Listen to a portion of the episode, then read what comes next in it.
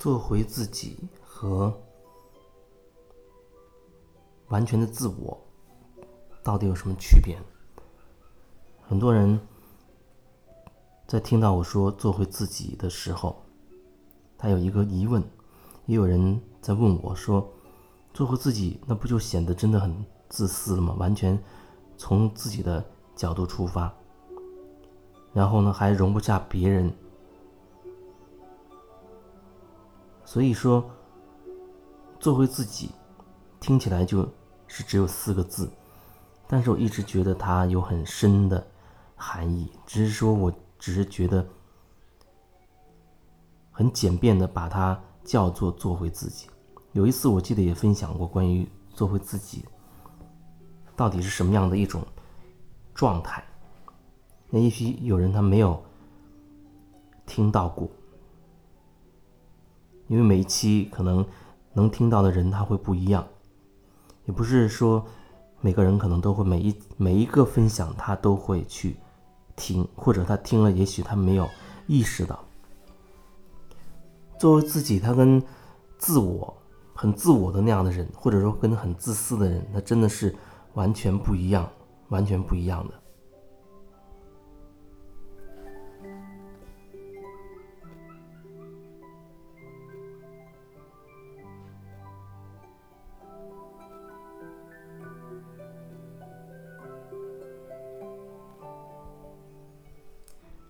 比如说，那种很自我的或者很自私的那样的状态是什么样子呢？你可以对照一下，看看你是不是也存在这些情况。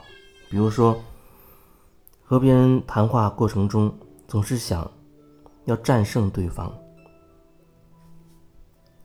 就是说你总是会觉得自己的这套理论是对的，你的这套经验是对的。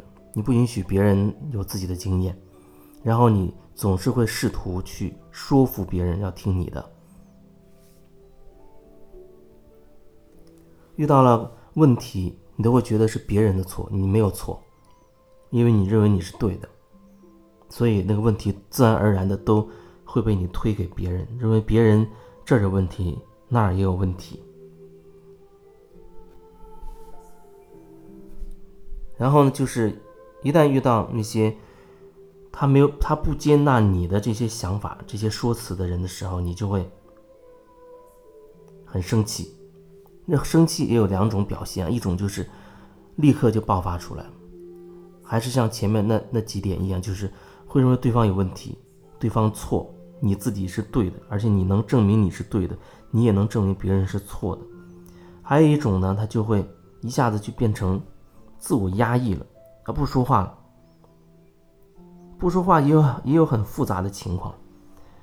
有的人是因为，可能你面对的这个人对你而言，好像说你要，比如你跟他正在谈一笔生意，或者他是某一个权威人士，是你的老板，你对他是有所图的，并且有所求的，你觉得他得罪不起的，权位比你高的。职位比你高的，你觉得犯不上去得罪这样的人的，那你可能就会选择压抑，心中不服，但是嘴上好像不露声色。另外有一种人，他可能会内心对很多人或者大多数情况下，他就是比较缺乏自信，他就是那种随大流的，他就是很容易被别人的一点点说法、一点点看法所。说服的，然后就开始动摇的，没有自己了，没有自己的想法了，认为，哎，这个人好像有道理，跟着人家去做。过阵子发现另一个人另一个说法也很有道理，他觉得，哦，那再听另外一个人的好了，他没有自己。但是他有时候心中也是很不服的，但他这种不服，因为他没有自信，他怕一说出来会破坏这个关系。他会有这种担心，所以他比前面那些害怕权威啊，或者呃对方是可以让自己获利的人呢，比那种情况还不一样。他属于会担心别人怎样看待自己，担心这份关系万一搞砸了怎么办。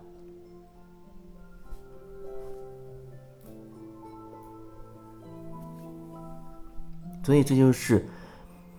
所谓的很自我的人，自我，你可以说他比较自私，他不会顾及别人。当然，我不是说你一定要去违背自己的内在的真实，你去所谓的迎合别人，都不是这个意思。只是说你在表达你自己真实的时候，做你想做的事情的时候，你同时也要有一种好，要允许。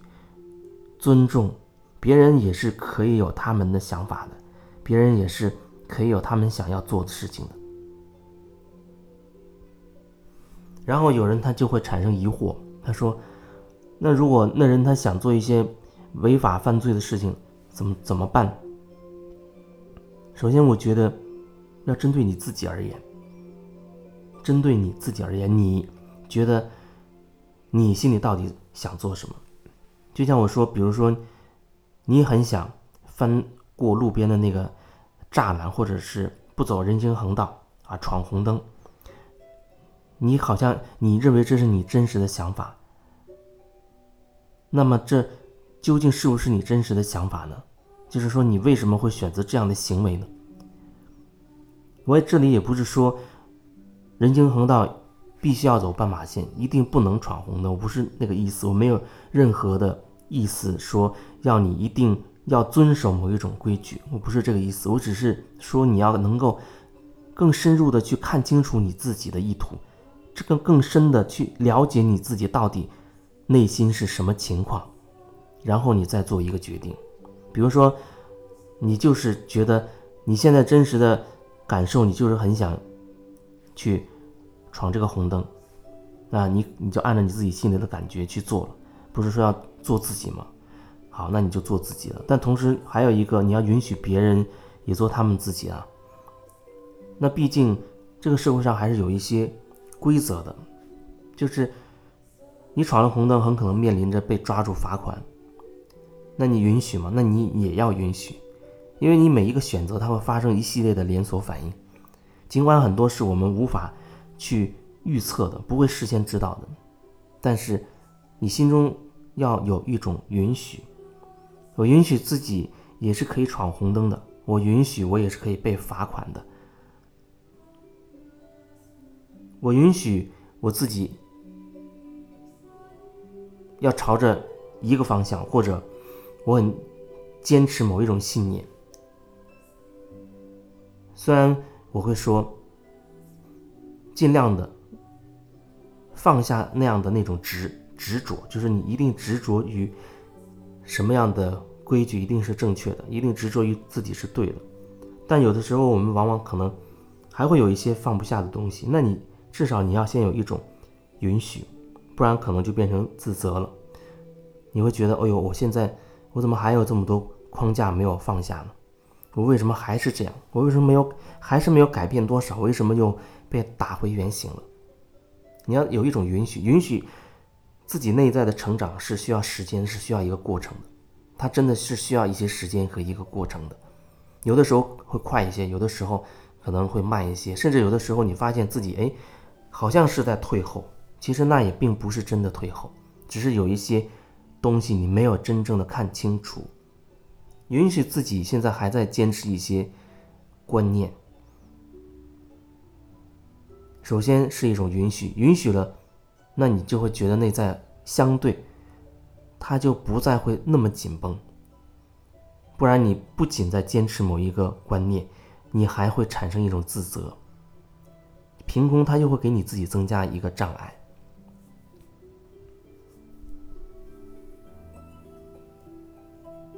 所以呢，这就是自我和自私自利的那种表现。有的时候真的很难区分，做回自己和这样的状况到底有什么不同？有的时候是很难区分。但其实到最后，我也会说，其实没有什么真的需要你去区分的。你的焦点只是放在你自己内心的感受上就可以了。你跟别人说话，其实你也在感受自己听了对方这番话的反应是什么，心里有什么情绪，有什么感觉。你去做事情的时候，你其实同时也是在关照，在觉察。你自己内心因为做这件事情发生了什么改变，有一些什么样的想法，有一些什么样的感觉，所以你都是要感受你自己，因为只有你自己的感觉对你来说才是最重要的。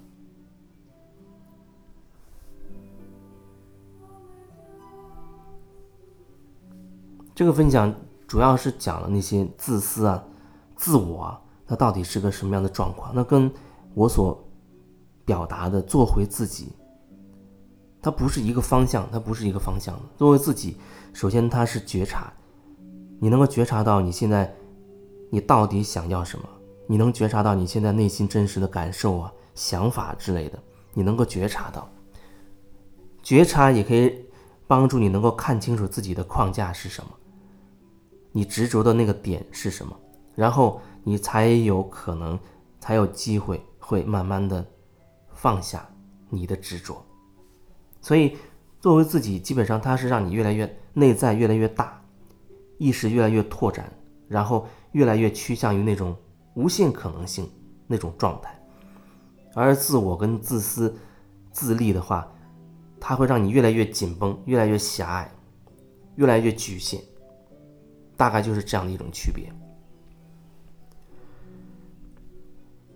最后还是想要说，如果说你对我是有信任，并且你真的有一些困惑，你认为我可以帮助到你，那你可以加我的微信，然后一起来聊一聊。当然，你可以只是简单的这样文字上这样聊，然后你可以选择更深入的。一对一的这种深入的个案式的疗愈，当然这是要收一定费用。你也可以加入微信的那个群啊，跟里面的一些你有感觉的人去聊，或者只是在群里待着，你就可以感受到你内心发生的变化。因为经常有人在群里说这样的东西，说那样的东西，这种观点那个角度它不一样，总是会有一些东西会冲击到你的内心。那么你被冲击到的时候，你会做出什么选择？你会？还记得去感受自己吗？会意识到自己到底被什么框架框住了，所以才会被人家撞到了你的框架。因为你有了框架，所以才会被撞到。不是那个人出了问题，而是你内在有一个框架，你有一种认定很强烈的执着，所以那个时候你有机会去看清自己。这是这个群的意义。通过这个群，你能你能够记得哦，提醒自己要。我还是要做回自己，我要看清楚自己，我要自我觉察，活在当下。所以你想加入这个群，你要在微信上主动告诉我，因为我不会主动的去加一个人。